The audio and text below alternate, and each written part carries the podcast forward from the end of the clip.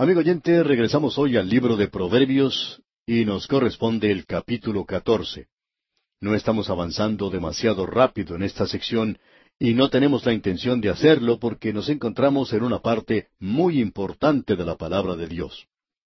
Aquí tenemos la sabiduría de Dios destilada, podemos decir, en frases pequeñas, y ellas son aptas para ciertas personas, y también corresponden a personajes que son mencionados en la Biblia, como hemos dicho, y corresponden además a personas que conocemos en el día de hoy. Y hay un proverbio para nosotros también, quizá más de uno. Bueno, en el versículo uno de este capítulo catorce de Proverbios leemos La mujer sabia edifica su casa, mas la necia con sus manos la derriba. No creemos que se esté hablando aquí de la estructura física del edificio. En la primera parte de este versículo leemos, La mujer sabia edifica su casa. Podemos pensar acerca de varias mujeres mencionadas en la palabra de Dios. Creemos que Sara es un ejemplo. Se nos dice que ella y otras que fueron las esposas de los patriarcas edificaron la casa de Israel. También podríamos incluir aquí a la madre de Moisés, Jocabed.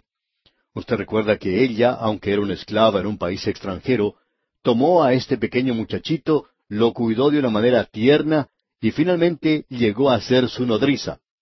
Ella fue la que le enseñó a él acerca del Señor y de las tradiciones que habían sido pasadas verbalmente de uno a otro. Ella era una madre maravillosa. Ella edificó su casa, aun cuando no tenía un edificio físico en ese sentido. Luego, en la segunda parte de este versículo se nos dice, Mas la necia con sus manos la derriba. Y hay varias mujeres, amigo oyente, mencionadas en las Escrituras, a las cuales esto describe correctamente. La casa que ellas edificaron fue destruida. Permítanos mencionar un ejemplo en particular que encontramos allá en el segundo libro de Crónicas, capítulo 22, versículos dos y tres. Y allí dice, Cuando Ocosías comenzó a reinar, era de cuarenta y dos años, y reinó un año en Jerusalén. El nombre de su madre fue Atalía, hija de Omri, también él anduvo en los caminos de la casa de Acab, pues su madre le aconsejaba que actuase impíamente. Y amigo oyente, la casa de Acab descendió a lugares muy bajos, y por cierto que este proverbio es una realidad en cuanto a ellos. Usted puede apreciar que estas son cosas que obran en la vida y que han obrado en la vida también. Existen demostraciones de esto. Usted puede analizar esto en el laboratorio de la vida. Y han obrado en la vida, en el día de hoy, alrededor nuestro. De eso estamos seguros, ya que podemos ver muchos ejemplos. Ahora, en el versículo dos de este capítulo catorce leemos, El que camina en su rectitud teme a Jehová, mas el de caminos pervertidos lo menosprecia. Su andar va a revelar en realidad su relación con Dios. Eso es lo que se nos dice en las epístolas. En la primera epístola del apóstol Juan, capítulo dos, versículo seis, leemos, El que dice que permanece en él, debe andar como él anduvo. Es decir, que nosotros debemos andar aquí como anduvo el Señor Jesucristo, en obediencia al Padre. Usted recuerda a Samuel. Él presentó este asunto delante de Saúl cuando él le dijo, Ciertamente el obedecer es mejor que los sacrificios, y el prestar atención que la grosura de los carneros. El obedecer es lo importante, amigo oyente. Su religión es falsa si en ella no existe una realidad y un andar aquí en la tierra. Eso es lo importante. Ahora en el versículo tres nos dice, En la boca del necio está la vara de la soberbia, mas los labios de los sabios los guardarán. Esto es muy interesante. El necio por lo general se descubre a sí mismo por lo que dice. Usted lo único que tiene que hacer es escuchar lo suficiente de lo que esta persona tiene que decir y se dará cuenta. Y de paso, ¿no es este un buen cuadro de Goliat? Él habló demasiado, usted recordará, y creemos que él tuvo que lamentar eso. En el versículo cuatro tenemos algo muy destacado. Allí dice, Sin bueyes el granero está vacío, mas por la fuerza del buey hay abundancia de pan. Esto es para nosotros algo sorprendente. El buey es utilizado o presentado en las Sagradas Escrituras una y otra vez como un ejemplo para nosotros en el día de hoy. Y el buey era una bestia que se utilizaba para el sacrificio también, y nos habla del sacrificio que realizó Cristo y creemos que también se menciona algo del andar. El buey era una clase de siervo del hombre. El buey era ungido con el yugo. Y nuestro Señor Jesucristo dijo que Él también tenía un yugo. Y se ha hecho la pregunta, ¿tiene Dios cuidado de los bueyes? ¿O lo dice enteramente por nosotros? Pues por nosotros se escribió. El buey era un animal fuerte. En realidad era el tractor y el automóvil de la familia de aquellos días. Ellos usaban el buey para hacer el viaje al mercado o a la ciudad y también usaban el mismo buey para arar en el campo. Ahora el buey era un animal un poco sucio. Uno tenía que limpiar el pesebre. Y la única forma de librarse de limpiar el pesebre, por supuesto, era librándose de los bueyes. Uno tendría así un pesebre limpio, pero sin bueyes el granero está vacío. Aquí pues tenemos una lección espiritual tremenda que nos sirve para el día de hoy. Muchas personas hoy tratan de resolver los problemas en una iglesia donde existe una división y donde también existe grupos y camarillas. Y la forma de lograr esto es librándose de ciertos grupos. Y a veces estas camarillas están formadas por aquellos que uno no llamaría buenos apoyadores de la obra, o que son en realidad buenos obreros. Están activos, están activos como las termitas o polillas, y probablemente con el mismo resultado. Pero estas personas están queriendo librarse de otros que insisten en tener enseñanzas bíblicas, y ellos insisten que las cosas tienen que ser correctas y honestas en la iglesia. Y la pequeña camarilla no gusta de cosas como estas, se oponen a eso. Ellos se enfadan mucho acerca de cosas como estas, y lo que hacen es tratar de limpiar el presebre, quitar de ese lugar a los bueyes. Pero son los bueyes los que están pagando todas las cuentas. Ellos son los que están ofrendando regularmente. Y ahora estos otros se dan cuenta que se encuentran con la gran deuda en sus manos. Quizá usted tenga en su propia iglesia una persona que no le agrada demasiado porque es demasiado recto, es estricto y riguroso. Esa persona insiste en que se predique la palabra de Dios. Esa persona insiste en que debe haber estudio bíblico. Y quizá a usted no le guste esto, no esté de acuerdo con eso. Pero no conviene dejar que una persona como esta abandone la iglesia, porque si esto sucede, usted va a tener problemas, ya que es el buey el que tiene que llevar el arado, y entonces hay abundancia de pan. Él es esa persona que le va a ayudar a enviar al misionero al campo misionero. Él es quien ayuda a pagar la cuenta de la electricidad. Es muy importante, amigo oyente, el descubrir quiénes son los bueyes que se encuentran en la obra del Señor en el día de hoy. Notemos ahora lo que dice el versículo cinco. El testigo verdadero no mentirá, mas el testigo falso hablará mentiras. Esto es algo que nosotros deberíamos notar con mucha atención. El Señor Jesucristo ha sido llamado el testigo fiel y verdadero. Y es así como deben ser los testigos. Hay dos clases de testigos, el testigo fiel y el testigo falso. Escuchamos hoy a muchas personas hablar acerca de ser testigos de Cristo. Y existe un cursillo en cuanto a esto también. Testifique por Cristo y cosas parecidas. Amigo oyente, permítanos decirle que es maravilloso si usted puede tomar un cursillo como este y si sale a la calle y llama a las puertas de las casas. No podemos pensar en otra cosa que sea más maravillosa que esa.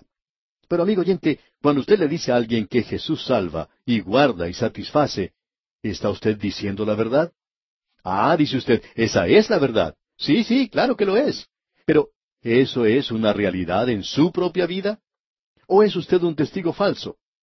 Oiga, esos proverbios son realmente tremendos, ¿no le parece? Sigamos adelante entonces. Quizá debemos avanzar un poco más rápido aquí. Leamos el versículo nueve ahora de este capítulo catorce de Proverbios. Los necios se mofan del pecado, mas entre los rectos hay buena voluntad. Los necios se mofan del pecado. ¿Quién hizo eso? Bueno, Jezabel lo hizo.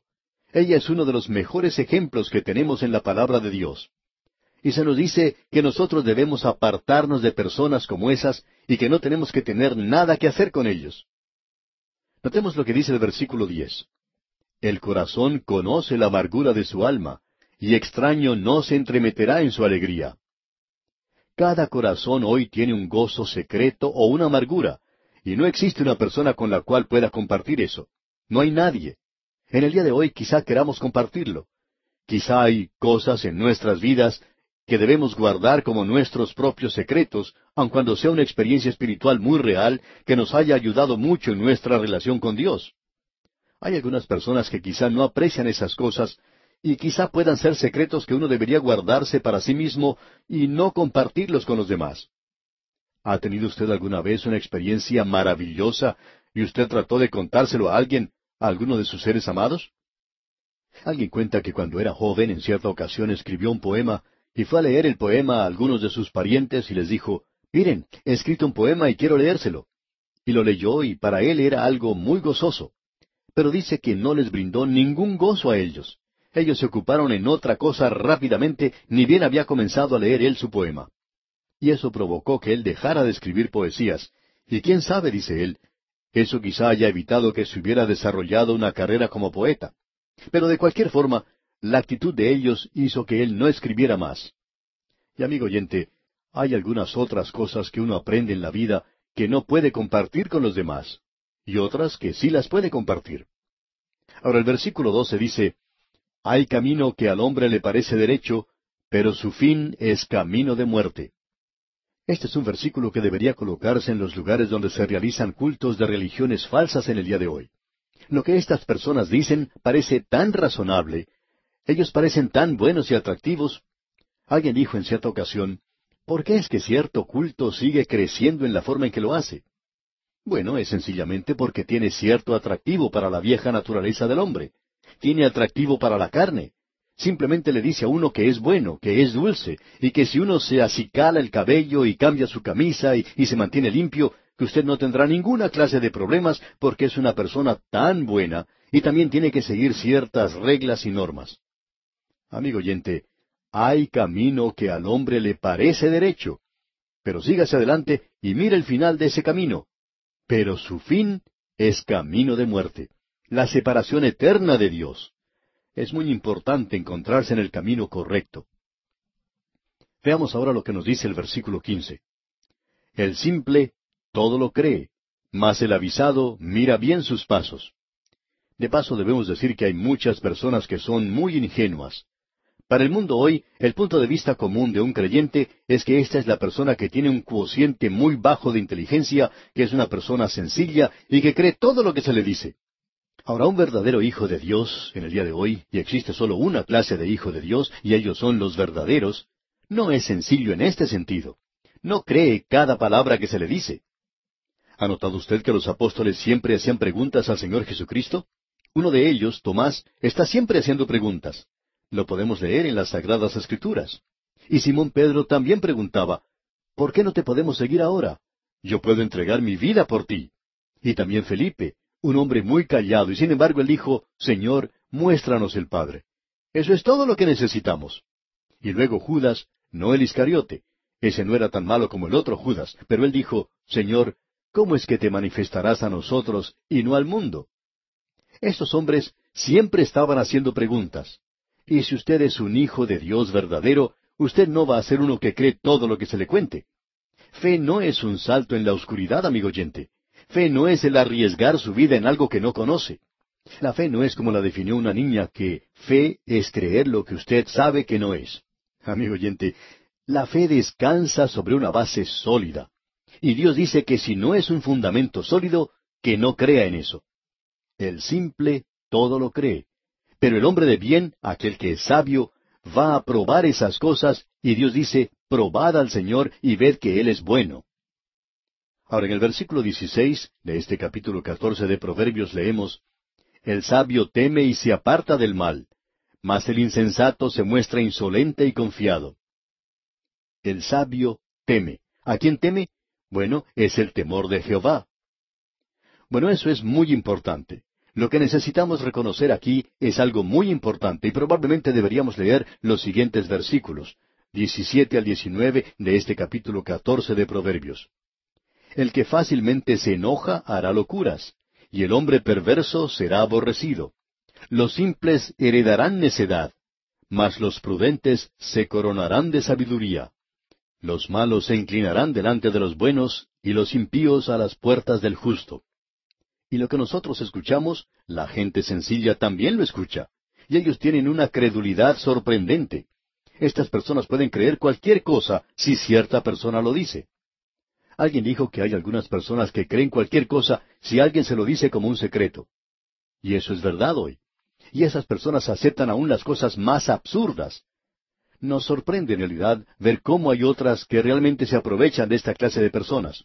Y quisiéramos declarar algo en este mismo momento. No es lo que el predicador está diciendo lo que es importante, es lo que la palabra de Dios dice. Y permítanos decirle, amigo oyente, que no somos el oráculo de Delfos, ni tampoco estamos hablando ex cátedra. No queremos asumir una posición como esa. No somos de esos que lo saben todo. Usted puede probar lo que estamos diciendo por la palabra de Dios y ver si eso es lo que la palabra de Dios enseña. No se deje engañar, amigo oyente. Hay muchos discursos atractivos hoy en la iglesia y fuera de la iglesia, en la radio y fuera de la radio. Pero, amigo oyente, no crea todo lo que escuche.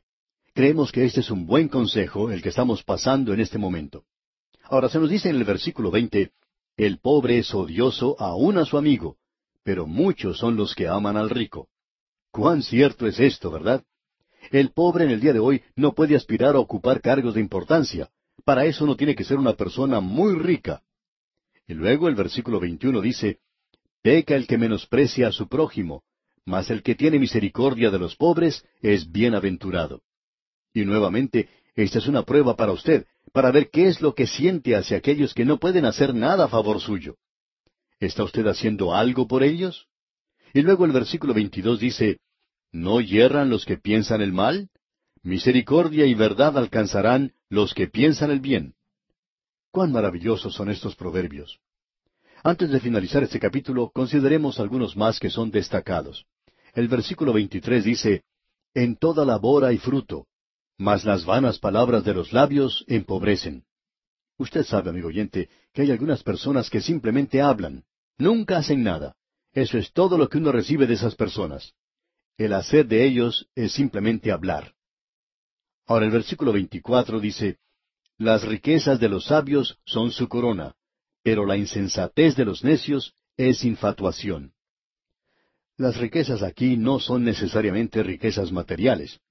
Hay muchas personas que son ricas, no con las cosas de esta vida, sino con las cosas que son espirituales. Eso es importante de notar aquí. Y el versículo 25 dice, El testigo verdadero libra las almas, mas el engañoso hablará mentiras. El Señor Jesucristo dijo, Si un ciego guía a otro ciego, ambos caerán en un hoyo. Y luego en los versículos 27 y 30 de este capítulo 14 de Proverbios leemos, El temor de Jehová es manantial de vida para apartarse de los lazos de la muerte. El corazón apacible es vida de la carne, mas la envidia es carcoma de los huesos. Luego queremos mencionar un proverbio más al terminar el programa de hoy. Todos estos proverbios son maravillosos, pero queremos destacar uno de ellos. El versículo 34 dice, La justicia engrandece a la nación, mas el pecado es afrenta de las naciones. Y eso es algo que es muy importante. ¿Cómo nos gustaría ver este versículo en las Naciones Unidas, donde han dicho que ellos iban a convertir las espadas en arados? porque ellos no van a realizar eso hasta que las cosas estén bien aquí abajo. Ellos no podrán hacer eso hasta que Cristo reine sobre la tierra. Y entonces descubrirán que la justicia engrandece a la nación, pero en el día de hoy no lo creen. Sin embargo, la historia nos demuestra que eso es así de forma irrefutable. El camino de la historia está congestionado con el desecho, las ruinas de las naciones que no siguieron esto. Mas el pecado es afrenta de las naciones. Estos son proverbios de suma importancia los que estamos analizando aquí en este capítulo catorce de Proverbios. Nos encontramos ahora, digamos, en el segundo año del estudio universitario del joven en la Universidad de la Sabiduría. En este día, amigo oyente, vamos a considerar el capítulo quince de Proverbios. Y para comenzar este estudio, leamos el primer versículo. La blanda respuesta quita la ira mas la palabra áspera hace subir el furor. Estamos seguros que al leer esto uno recuerda dos personajes bíblicos, Abigail y Nabal. Abigail, una mujer muy hermosa, una bella esposa, y Nabal, su esposo, un insensato, pero un hombre muy rico. Alguien ha escrito un libro llamado La Bella y la Bestia, y es la historia de Nabal y Abigail. O diríamos que Abigail es la bella y que Nabal es la bestia. Y usted recordará que hemos visto varios proverbios que pueden ser aplicados a esta pareja en particular. Usted recordará que Abigail, cuando oyó que su esposo había enviado una respuesta insultante a David, quien había cuidado sus manadas con amabilidad y con dedicación, esta dama hace que sus siervos preparen una gran comida y sale a recibir a David. Y cuando se encuentra con él, se inclina ante David. Ella lo reconoce como rey y habla de la realidad de que su vida estaba envuelta con Dios. Y cuán hermoso y maravilloso fue lo que ella hizo. Ella dio una respuesta blanda y así quitó la ira de David. Y aquí se nos dice además, mas la palabra áspera hace subir el furor. Y esto fue algo real en la vida de estas personas. Uno encuentra otras ilustraciones al leer a través de la palabra de Dios y uno puede encontrar que el Señor Jesucristo usa el lenguaje más duro y fuerte en la Escritura. Uno nota, por ejemplo, que una de las porciones más duras de la Biblia es aquella en la que él denunció a los fariseos en el capítulo 23 de Mateo. Ahora, esto no quiere decir que no haya un momento en el cual hay que decir las cosas tal cual son, y él ciertamente hizo eso. Pero notemos la gracia que él demostró para aquellos que necesitaban de la gracia de Dios a esa pobre mujer que había sido descubierta en pecado, le dijo, Ni yo te condeno, y añadió, Vete y no peques más. ¿Qué cosa más benigna fue esa?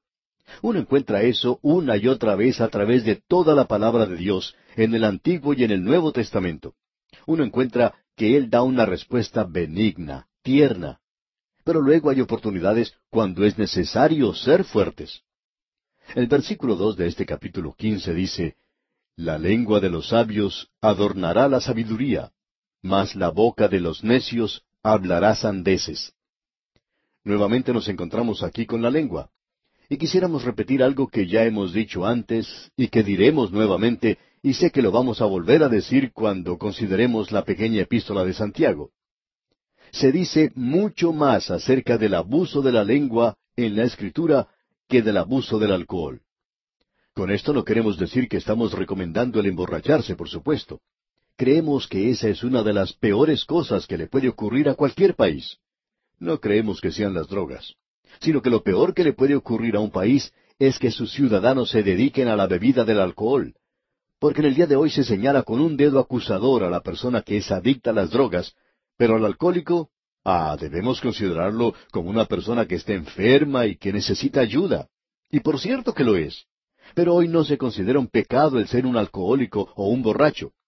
Y la palabra de Dios nos hace énfasis, nos deja muy en claro esto de que no hay algo que sea tan malo como eso. Pero aún así, más allá de esto, se encuentra el uso y abuso de la lengua. Eso es algo que lo descubre a uno siempre. Demuestra quién es esa persona y explica mucho acerca de esa persona. Ahora el versículo tres de este capítulo quince de Proverbios dice, Los ojos de Jehová están en todo lugar, mirando a los malos y a los buenos.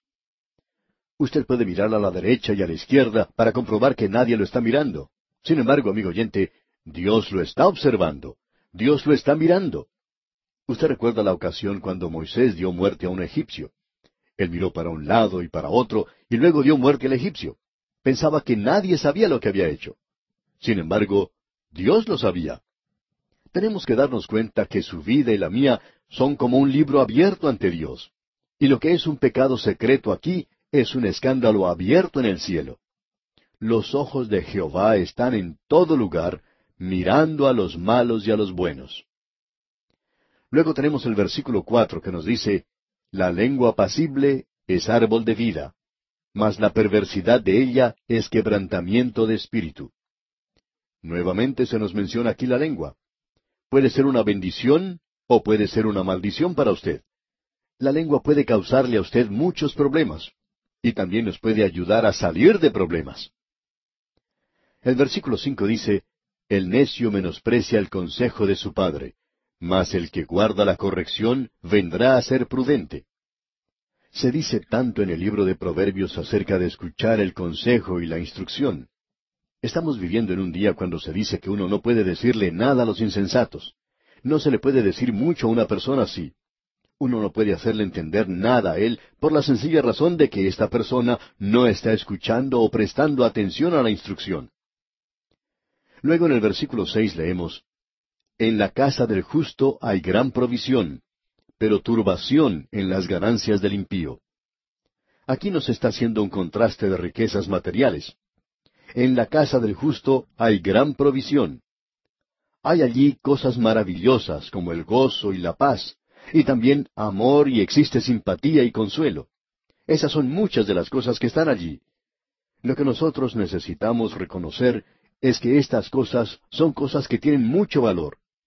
Y de eso es de lo que se nos está hablando aquí. Nuevamente estamos cambiando aquí un poquito al leer el próximo versículo porque se menciona la boca. Leamos el versículo siete. La boca de los sabios esparce sabiduría, no así el corazón de los necios. El sabio, note usted, esparce sabiduría. Luego el versículo ocho dice, El sacrificio de los impíos es abominación a Jehová, mas la oración de los rectos es su gozo. Este es un versículo maravilloso el que tenemos ante nosotros. El impío no puede hacer nada bueno, y tampoco puede pensar correctamente. Es imposible para él hacer eso. Escuche usted lo que dice el versículo 26 de este mismo capítulo 15. Abominación son a Jehová los pensamientos del malo, mas las expresiones de los limpios son limpias. Aquí se menciona los pensamientos de los impíos, y en el versículo que vimos anteriormente se hablaba de los sacrificios de los impíos, aquello que él trae, que ofrece, lo que hace. Y esa es la razón por la que está equivocado. Él está mal por dentro y por fuera. Está completamente equivocado. Por tanto, el problema que tiene es que no ha aprendido a acercarse a Cristo en humildad, reconociendo su condición perdida para obtener la salvación. Alguien ha dicho, una persona que confía, aun cuando sea en lo más mínimo de sus obras para lograr la salvación, es un alma perdida. Y eso es cierto, amigo oyente. Ahora, en la primera parte del versículo ocho, que leímos hace un momento, dice, El sacrificio de los impíos es abominación a Jehová. Ahora, él puede ser religioso, quizá vaya a la iglesia, quizá cumpla con ciertos requisitos, pero eso no es suficiente. Para comenzar, el corazón del hombre es impío, es malo. No sabemos por qué hay personas que opinan que si hacen algunas cosas religiosas, eso los hace religiosos.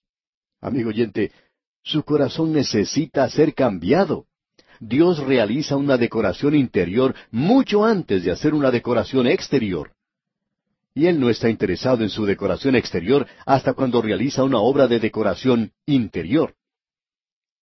Ahora en la primera parte del versículo nueve leemos, Abominación es a Jehová el camino del impío. Tenemos entonces el sacrificio del impío, luego el camino del impío, y finalmente los pensamientos del impío. Y todo esto es abominación a Jehová. Leamos todo el versículo nueve de este capítulo quince de Proverbios. Abominación es a Jehová el camino del impío, mas él ama al que sigue justicia. ¿Y quién ha sido hecho justicia para nosotros? Es Cristo Jesús. Hay personas que creen hoy que si simplemente pudieran hacerlo ellos, pero si el hombre confía en lo más mínimo, en alguna de sus obras, como ya hemos mencionado, nunca puede alcanzar esa salvación. En el versículo diez leemos, La reconvención es molesta al que deja el camino, y el que aborrece la corrección morirá. Al hombre no le gusta que se le diga que ha cometido un error. Uno simplemente no le puede decir nada a estas personas. Sigamos adelante leyendo el versículo once. El Seol y el Abadón están delante de Jehová. ¿Cuánto más los corazones de los hombres? Este es otro de esos tremendos proverbios que tenemos en este libro creemos que el pensamiento que tenemos ante nosotros es, el Seol y la destrucción están delante de Jehová. ¿Cuánto más los corazones de los hombres? Y luego en el versículo doce leemos, El escarnecedor no ama al que le reprende, ni se junta con los sabios. Es decir, que esta es una referencia a aquel con el cual usted y yo tenemos que ver. Se nos dice, todas las cosas están desnudas y abiertas ante los ojos de aquel a quien tenemos que dar cuenta. Y Él discierne los pensamientos y las intenciones del corazón. El mundo invisible que ningún hombre ha podido ver, el cual no cree el hombre del mundo, solo Dios puede hacer que ese mundo invisible sea real para el Hijo de Dios, y por tanto le puede dar a él una perspectiva verdadera en esta vida. Usted puede ver, amigo oyente, que cuando usted vive hoy con la idea de que esta vida es todo, sus valores van a cambiar y ciertas cosas tendrán una alta prioridad, mucho más que antes. O en el caso del Hijo de Dios, esas cosas nunca llegarán a tener una alta prioridad. Así es que es muy importante ver cuáles son las perspectivas de la vida del hombre o cuál es su modo de pensar. Por cierto que sólo Dios puede revelarle lo que existe del otro lado de este mundo invisible. Usted y yo no lo podemos hacer y sólo el Espíritu de Dios puede tomar esas cosas de la vida y mostrarlas ante nosotros y hacer que sean cosas reales. Bueno, Él ha pasado por todo esto ya. Él anduvo en esta tierra en la carne hace más de dos mil años y él pasó por la puerta de la muerte y regresó al tercer día, y por cuarenta días él se reveló a sí mismo. Y luego él regresó a la gloria. Y sólo el Espíritu de Dios, amigo oyente, puede hacer que Él sea real para nosotros. El Señor Jesucristo dijo que Él tomaría las cosas del corazón y de la mente y que nos las mostraría. Eso es algo muy importante de ver, digamos de paso. Y necesitamos verlo, amigo oyente. Luego en el versículo trece de este capítulo quince de Proverbios leemos El corazón alegre hermosea el rostro, mas por el dolor del corazón el espíritu se abate. Es bien sabido que la risa y la alegría y el gozo en realidad agregan algo positivo a la salud del hombre y también a la duración de su vida. Lleva a su vida una dimensión maravillosa que no está allí y no puede estar si nosotros vivimos en el dolor y amargados y en el pesimismo en el día de hoy. Avanzando algo más, el versículo catorce dice, El corazón entendido busca la sabiduría, mas la boca de los necios se alimenta de necedades. Estamos aún hablando acerca del corazón. Hablamos bastante acerca de la lengua. Ahora estamos hablando del corazón. Él está hablando aquí acerca del corazón del hombre, no acerca de la cabeza del hombre. No estamos hablando aquí tampoco de la acumulación de ciertos hechos y datos sino de ser capaces de tener discernimiento espiritual. Y amigo oyente, usted sabe que hace mucha falta eso. Existe un hambre de eso en la tierra en el día de hoy tremenda. Hay mucha falta de discernimiento espiritual. Y necesitamos reconocer entonces que eso es algo muy, pero muy importante. Veamos ahora lo que nos dicen los versículos 16 y 17 de este capítulo 15 de Proverbios. Mejor es lo poco con el temor de Jehová que el gran tesoro donde hay turbación.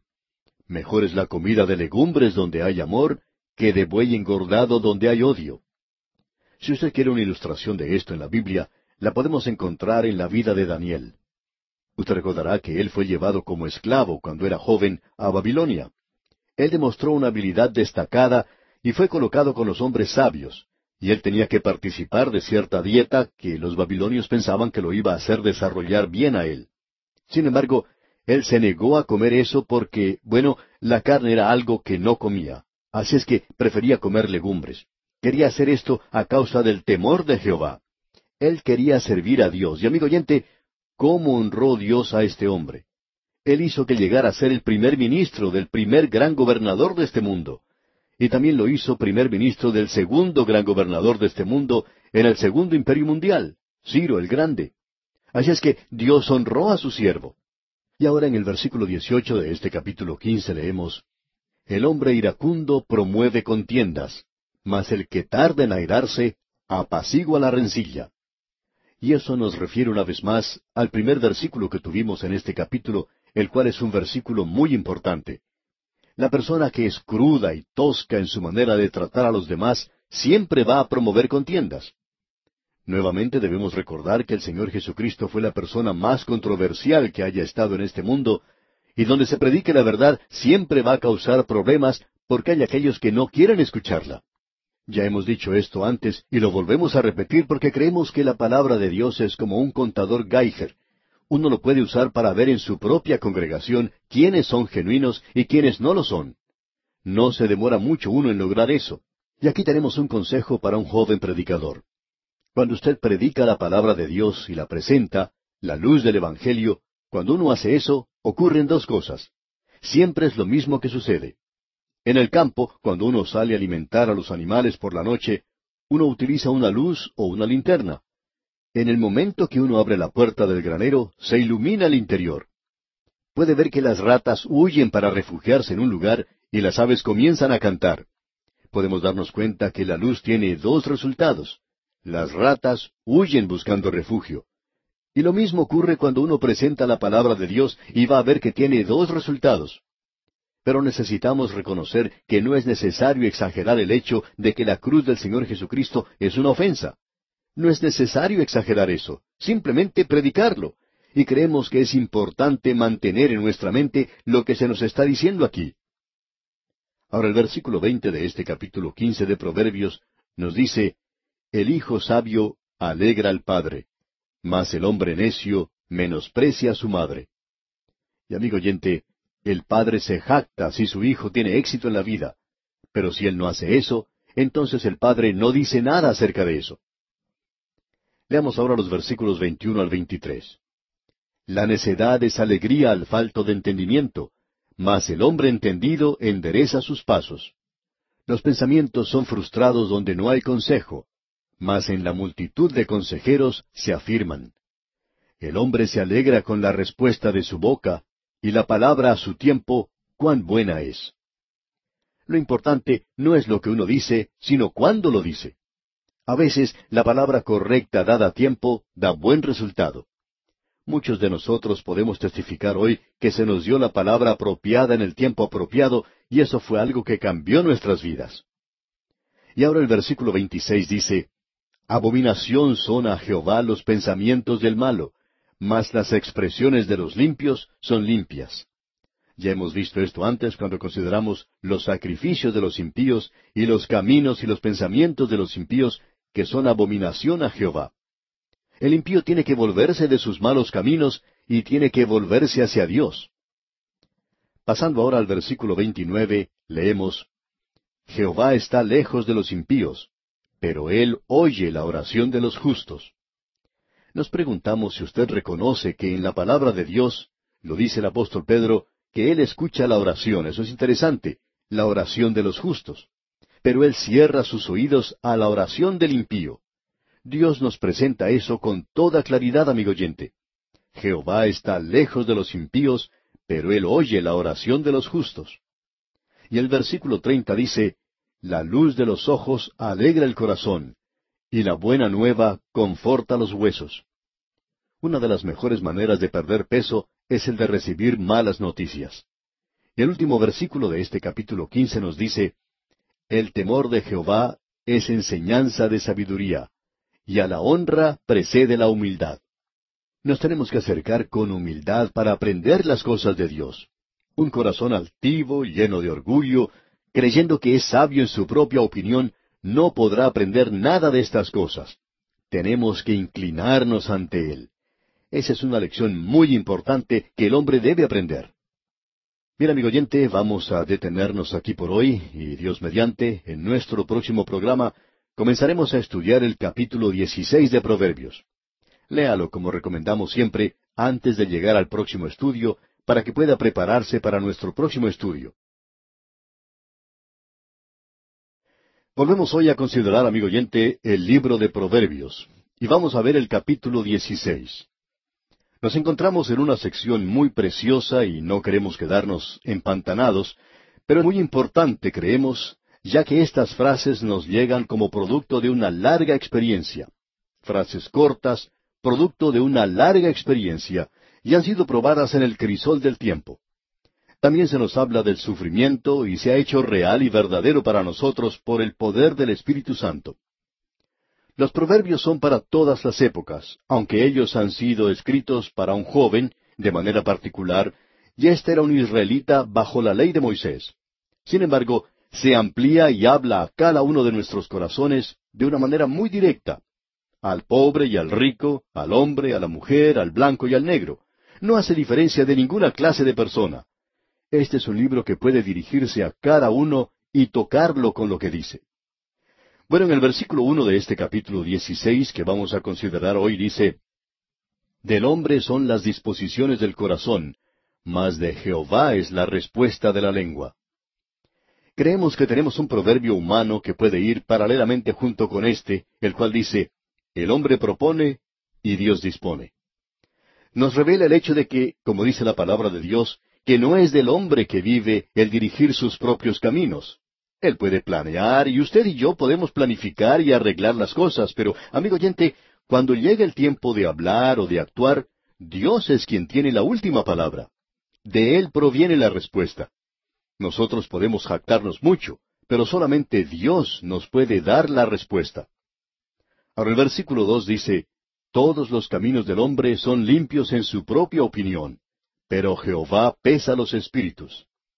Nuevamente tenemos un ejemplo de esto aquí, y ya se ha expresado en muchas formas. Antes lo habíamos visto en el capítulo catorce, versículo doce, donde dice, Hay camino que al hombre le parece derecho, pero su fin es camino de muerte. Y aquí podemos ver que todos los caminos del hombre son limpios en su propia opinión. Es bien sabido por aquellos que han tratado con personas que están perdidas y a las cuales se les ha hablado de la salvación, quizá es usted un predicador o un maestro, y usted sabe que la respuesta que uno recibe la mayoría de las veces es, yo no necesito ser salvo, no necesito de eso. Todos los caminos del hombre son limpios en su propia opinión. Hay personas que contestan de esa manera y lo presentan aún como un desafío. Yo estoy bien. ¿Qué hay de malo conmigo? Yo estoy dispuesto a presentarme ante Dios. Soy una persona honrada. Y siempre contestan con cosas parecidas. Y también hay muchos creyentes que opinan que su andar y que su paso es perfecto ante Dios. Y todo este problema lo encontramos condensado en un versículo de la Escritura.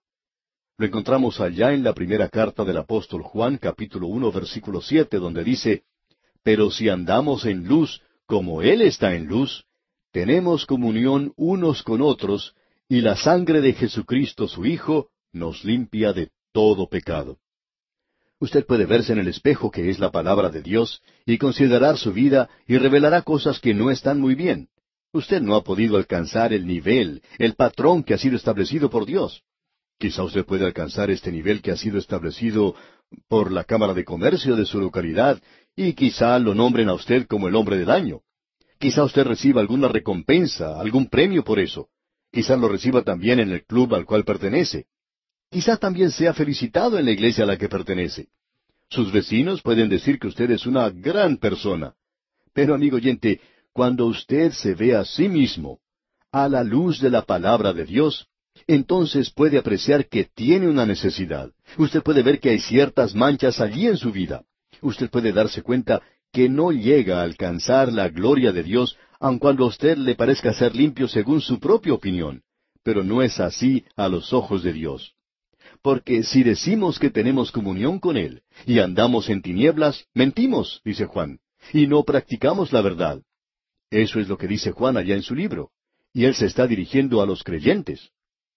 Creemos que hay muchas personas hoy que están sentados cómodamente en un banco en la iglesia, y aun ellos están señalando a otras personas y diciendo, miren, ellos no son tan buenos. En cambio, yo sí soy bueno, yo me estoy portando correctamente. Y en realidad algunos de ellos aún le dirían a Dios que cambiara de lugar con ellos. Ellos quieren ir y sentarse al lado de Él y mirar a la gente y juzgarla, especialmente aquellos que son creyentes. Hay muchas personas en el mundo hoy que piensan que ellos pueden hacer las cosas por sí mismos. Pero aquí dice, los caminos del hombre son limpios en su propia opinión, pero Jehová pesa los espíritus. Dios es quien escudriña, amigo oyente. Hay algunas personas que no han entendido bien lo que dijimos allá en nuestro estudio de la epístola a los Gálatas. Hay algunos que han escrito diciendo, ustedes dicen que la ley ya no es buena para hoy, que la ley es algo que es ineficaz para el día de hoy. Bueno, no es eso lo que hemos dicho. Si usted escuchó cuidadosamente, amigo oyente, habrá notado que dijimos que la ley no puede salvarlo a usted porque la ley es buena. Pablo dijo que era buena, pero es un espejo. La ley le revela a usted que no puede alcanzar la gloria de Dios. Y amigo oyente, si usted observa la ley de Dios, y aún así sigue creyendo que usted puede alcanzar el nivel que ha sido establecido, entonces no ha observado bien la ley. Usted no reconoce realmente lo que la ley está diciendo en realidad. La ley demanda perfección, y usted y yo no podemos producir eso. Por tanto, usted y yo necesitamos un Salvador. Y eso es lo que la ley hace. Es un maestro que lo lleva a usted hasta Cristo lo toma usted de la mano y lo lleva a la cruz y le dice, escuche amigo, lo que usted necesita es un Salvador. Eso es lo que nos dice la ley. La ley es buena, pero no es para salvarnos. No puede salvarle, amigo oyente. Si usted toma la posición escrita aquí en Proverbios, todos los caminos del hombre son limpios en su propia opinión, aun con la palabra de Dios ante usted, entonces debemos decirle, amigo oyente, que no hay peor ciego que el que no quiere ver, porque debe recordar que es Jehová quien pesa los espíritus. ¿Ha podido ver usted alguna vez una balanza que pese los espíritus? Bueno, amigo oyente, queremos mostrarle una, la palabra de Dios. Es un espejo, es una balanza. Lo puede pesar a usted y decirle que no alcance el nivel establecido. Bueno, sigamos adelante. Estos proverbios son algo realmente magnífico. Ahora el versículo tres de este capítulo dieciséis dice, Encomienda a Jehová tus obras, y tus pensamientos serán afirmados. Esta palabra que encontramos aquí, encomienda, es una palabra interesante.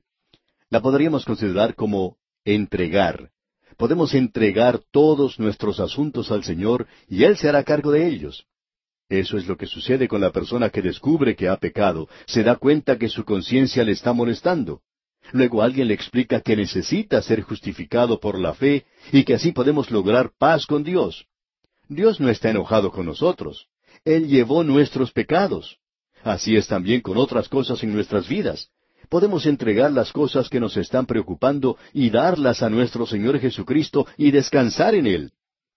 Encomienda a Jehová tus obras. Podemos entregarle todo a Él. Hay muchos que nos escuchan en este momento que están muy ocupados acerca del mañana, de la próxima semana, del próximo año, acerca del futuro. ¿Qué es lo que va a pasar entonces? Yo estoy haciendo esto y me pregunto, ¿qué resultado tendrá? Bueno, ¿por qué no entrega todo eso al Señor? Cuán maravilloso puede ser eso cuando lo hacemos así. Y qué cuadro el que tenemos aquí ante nosotros. Bien, ahora el versículo cuatro dice, Todas las cosas ha hecho Jehová para sí mismo, y aun al impío para el día malo. Amigo oyente, aquí tenemos una medicina bastante fuerte. Aquí tenemos un proverbio que lo puede mandar a usted de viaje y un viaje verdadero. Todas las cosas ha hecho Jehová para sí mismo. ¿Se ha preguntado usted alguna vez por qué es salado el océano? ¿Y por qué existe una marea? Bueno, eso es según ciertas leyes. ¿Y quién hizo esas leyes? ¿Sabe usted por qué es salado el océano? Es porque Dios quería que así fuera. El Señor Jesús fue el Creador y Él quería que ocurriera así. Ahora alguien quizá diga, bueno, eso es debido a ciertas leyes que la tierra ha sido filtrada y ha hecho el océano de esa manera. Bueno, entonces, ¿quién puso la sal en la tierra para que fuera así? Es interesante ver que no importa las cosas que usted hace con la evolución, uno tiene que ir al pasado, a una época cuando es necesario tener a alguien que haya hecho algo para que comience esto. ¿Y sabe usted quién comenzó todo esto? Dios lo hizo, amigo oyente, y no solo eso, Todas las cosas ha hecho Jehová para sí mismo. ¿Cuál es el propósito principal del hombre? Bueno, eso lo aprendimos allá en el capítulo del Catecismo hace mucho tiempo, y es bueno. ¿Cuál es el propósito principal del hombre? El propósito principal del hombre es el de glorificar a Dios y de disfrutarle para siempre. Ahora no interesa quién es usted o dónde se encuentre, Dios lo ha creado a usted para su propia gloria. Ahora quizá alguien va a decirnos, ¿Y qué me dice entonces del borracho de la esquina? ¿Y qué acerca del ladrón del día de hoy? No vamos a identificar a más personas de esta manera, porque alguien va a decir que estamos buscando alguna disensión con cierto grupo. Bueno, tal cosa no es así. Uno puede encontrar personas pervertidas en cualquier parte. Ese hombre perdido, ¿qué me puede decir acerca de él? ¿Quiere decir que ese hombre es para la gloria de Dios? Amigo oyente, esto es algo bastante fuerte. ¿Puede aguantarlo usted? Todo eso es para la gloria de Dios. Alguien nos puede decir, a mí no me gusta eso. No recordamos que Dios le haya preguntado a usted alguna vez, amigo oyente, si le gustaba esto o no. Él nunca me preguntó a mí si me gustaba o no me gustaba. Y francamente hablando, hay ciertas cosas que yo no comprendo, y podría ser que yo hiciese algunas sugerencias al Señor. Pero el Señor me dice, yo no he hecho el universo para ti. Este universo existe para mí y tú existes para mí y tú serás para mi gloria, ya sea eso bueno o malo, ya seas perdido o santo. Dios va a lograr su propósito hoy, amigo oyente. ¿No le parece a usted que es tiempo para que usted se ponga a andar con Dios? Él es quien está a cargo de todas las cosas. Hay muchas personas que quieren estar seguras que están hablando con la mayoría, andando con aquello que es popular, andando con aquello que va a dar resultado. Amigo oyente, Yo no sé cómo van a resultar las cosas en este mundo, pero esto sí sé. Esencialmente todo es para la gloria de Dios. Y aún el impío para el día malo. Dios va a ser quien haga que la ira del hombre le alabe. Usted me dice, ¿cómo? No sé, tendremos que esperar. Él nos demostrará eso algún día. ¿Está usted dispuesto a confiar en Él y a encomendarle a Él su camino y a andar con Él? Lo maravilloso del día de hoy, amigo oyente, es que Dios está haciendo andar a este universo según su plan y su propósito. Hay un refrán griego que dice, los dados de los dioses están cargados. Y eso es exactamente lo que Dios le está diciendo a usted hoy. Ahora, gústele o no le guste, Dios le está diciendo a usted que no juegue con Él. No actúe como si Él no existiera. Si usted juega como si Él no existiera, aun cuando usted crea que este es su universo y que usted va a hacerlo a su propia manera, quiere que usted sepa que si usted comienza a jugar con Él, es usted quien va a perder porque este es el universo de Dios, y Él hace que los dados salgan de la forma en que Él quiere, no de la manera suya, amigo oyente. Así es que, amigo oyente, usted tiene que aplicarse y andar como Dios quiere. La Escritura dice que el hombre es un necio si vive sin Dios. Dice el necio en su corazón, no hay Dios. Porque es necesario que el que se acerca a Dios crea que le hay y que es galardonador de los que le buscan. Eso es algo muy difícil de creer y aceptar para el hombre. Bueno, sigamos adelante en este libro de Proverbios y observemos lo que nos dice este versículo siete del capítulo dieciséis que estamos estudiando. Cuando los caminos del hombre son agradables a Jehová, aun a sus enemigos hace estar en paz con él. Tenemos varias opiniones en cuanto a este versículo. La realidad es que hemos buscado lo que otras personas han dicho sobre esto y es muy interesante. ¿Quiere decirme que si su andar complace a Jehová, entonces usted no va a tener un enemigo? Bueno, si eso fuera cierto, entonces no tendría Dios ni un solo enemigo, pero tiene un enemigo. Esta es la posición. Si sus caminos complacen a Jehová, entonces su enemigo puede aborrecerle. Y digamos de paso, amigo oyente, que él lo aborrecerá si usted trata de complacer a Jehová. Lo interesante de esto es notar que estas personas, cuando las cosas no andan bien, admitirán que no andan bien, pero admitirán que Dios los está usando. Eso es lo importante. Una de las mejores cosas que se ha dicho acerca de nosotros fue lo siguiente. Yo lo aborrezco, pero ese hombre está enseñando. Y se refería a la palabra de Dios. Y nosotros le decimos, muchas gracias, señor enemigo. Usted está expresando muy bien este proverbio. Uno tiene que hacer esa clase de reconocimiento si uno es honrado en lo que está declarando. Nos gustan mucho estos proverbios y esa es la interpretación que damos de este versículo siete. Ahora aquí tenemos unas cosas maravillosas que se presentarán y vamos a pasarlas por alto para poder destacar algunas que creemos son de suma importancia. Por ejemplo, el versículo 18 de este capítulo 16 dice, Antes del quebrantamiento es la soberbia, y antes de la caída la altivez de espíritu. Eso lo tenemos subrayado en nuestra Biblia. Luego el versículo 19, Mejor es humillar el espíritu con los humildes que repartir despojos con los soberbios. Aquí tenemos un ataque contra lo que Dios aborrece, el orgullo. Eso fue lo que hizo caer a ese arcángel que hoy conocemos como Satanás o Lucifer, hijo de la mañana. Probablemente la criatura más elevada que Dios haya creado hasta aquí, hasta que se halló pecado en él. ¿Cuál fue su pecado? El orgullo él trató de elevarse a sí mismo más allá de la posición que ocupaba Dios, porque él era una criatura de tanta importancia que Dios había creado y aquel que Dios había dado poder de libre albedrío, lo cual es algo tremendo. Eso fue un arma muy peligrosa la que Dios puso en la mano de algunas de sus criaturas. Como por ejemplo podemos mencionar a los gansos. Estas aves se dirigen por instinto. Cuando llega el invierno, abandonan los lugares del Canadá, por ejemplo, y van a pasar el invierno en América del Sur y durante el verano regresan al Canadá y así van de un lugar a otro. Hacen esto motivados por su instinto. Pero el hombre tiene libre voluntad. Un hombre podrá quedarse en Canadá o en América del Sur todo el tiempo que quisiera. Si llega el invierno y le gusta, él puede quedarse. Y si no le gusta, entonces puede ir a buscar el verano en el sur. Tiene libertad de hacer cualquier cosa. Así es que aquí tenemos algo que es tremendo y que es conocido como el orgullo. Y eso fue lo que provocó la caída de ese hombre Amán en el libro de Esther. Hay tantos personajes en las Sagradas Escrituras que ilustran este asunto del orgullo. Absalón. Usted se puede imaginar a este joven rebelándose contra su propio padre David. Hay otros casos como Goliat, el gigante, por ejemplo, lleno de orgullo. Acab también lleno de orgullo. Hay muchos así.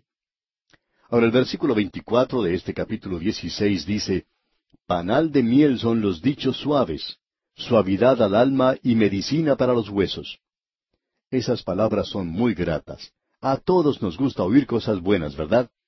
Si vamos a comprar un periódico, siempre recibimos malas noticias. Sin embargo, todos recibimos el periódico. Y es una lástima que la gente no lea la Biblia porque está llena de buenas noticias. En realidad, eso es lo que es el Evangelio, buenas noticias. Ahora el versículo 25 dice, Hay camino que parece derecho al hombre, pero su fin es camino de muerte. Y ya oímos que alguien nos va a decir, bueno, ya hemos oído eso antes. Bueno, así es, lo hicimos cuando lo leímos allá en el capítulo 14, versículo 12. ¿Por qué se vuelve a repetir entonces otra vez? Bueno, el Señor no quería que usted pasara eso por alto. Así es que lo repite una vez más. Y el versículo 25 dice, Hay camino que parece derecho al hombre, pero su fin es camino de muerte. Luego pasando al versículo 27 leemos, El hombre perverso cava en busca del mal, y en sus labios hay como llama de fuego. Uno siempre puede encontrar a personas así. Si uno quiere descubrir lo que está ocurriendo en alguna iglesia, lo único que tiene que hacer es ponerse en contacto con una de esas personas y enseguida se entera de todo. Uno se pregunta, ¿qué clase de hombre o qué clase de mujer es esta en esa iglesia? No lo sabemos, pero siempre nos quedan dudas en cuanto a personas así. La Escritura dice en la primera parte del versículo 27, el hombre perverso cava en busca del mal. Esas personas estaban cavando mucho. No los podemos juzgar aquí, pero por cierto que se destacan. Luego tenemos en el versículo 28 lo siguiente. El hombre perverso levanta contienda, y el chismoso aparta a los mejores amigos. Como dijimos el otro día, hay algunas personas que creen cualquier cosa que se les cuente como secreto y hay aquellos que van de un lado a otro susurrando cosas, contando chismes, separando a los amigos. Y el versículo 33 de este capítulo 16 de Proverbios dice, La suerte se echa en el regazo, mas de Jehová es la decisión de ella. En el libro de Esther se menciona la fiesta de Purim, que era una fiesta en la cual ellos echaban suertes. Pero nuevamente debemos repetir aquí que los dados de los dioses están cargados. Dios dice, no juegues conmigo, no te aventures conmigo. Yo soy Dios, este es mi universo, lo he hecho yo y será para mi gloria, ha sido creado para mis propósitos. Ahora, ¿quiere usted cooperar y andar con Dios o continuar en rebelión? Bueno, la voluntad de Dios, amigo oyente, prevalecerá. La mía no y tampoco la suya. La voluntad de Dios prevalecerá. Ah, amigo oyente, que nosotros andemos con Él y que estemos en paz con Él, siendo justificados por la fe. Y aquí concluimos el capítulo 16 del libro de Proverbios y también concluimos nuestro programa por hoy. Continuaremos Dios mediante en nuestro próximo programa con el capítulo 17.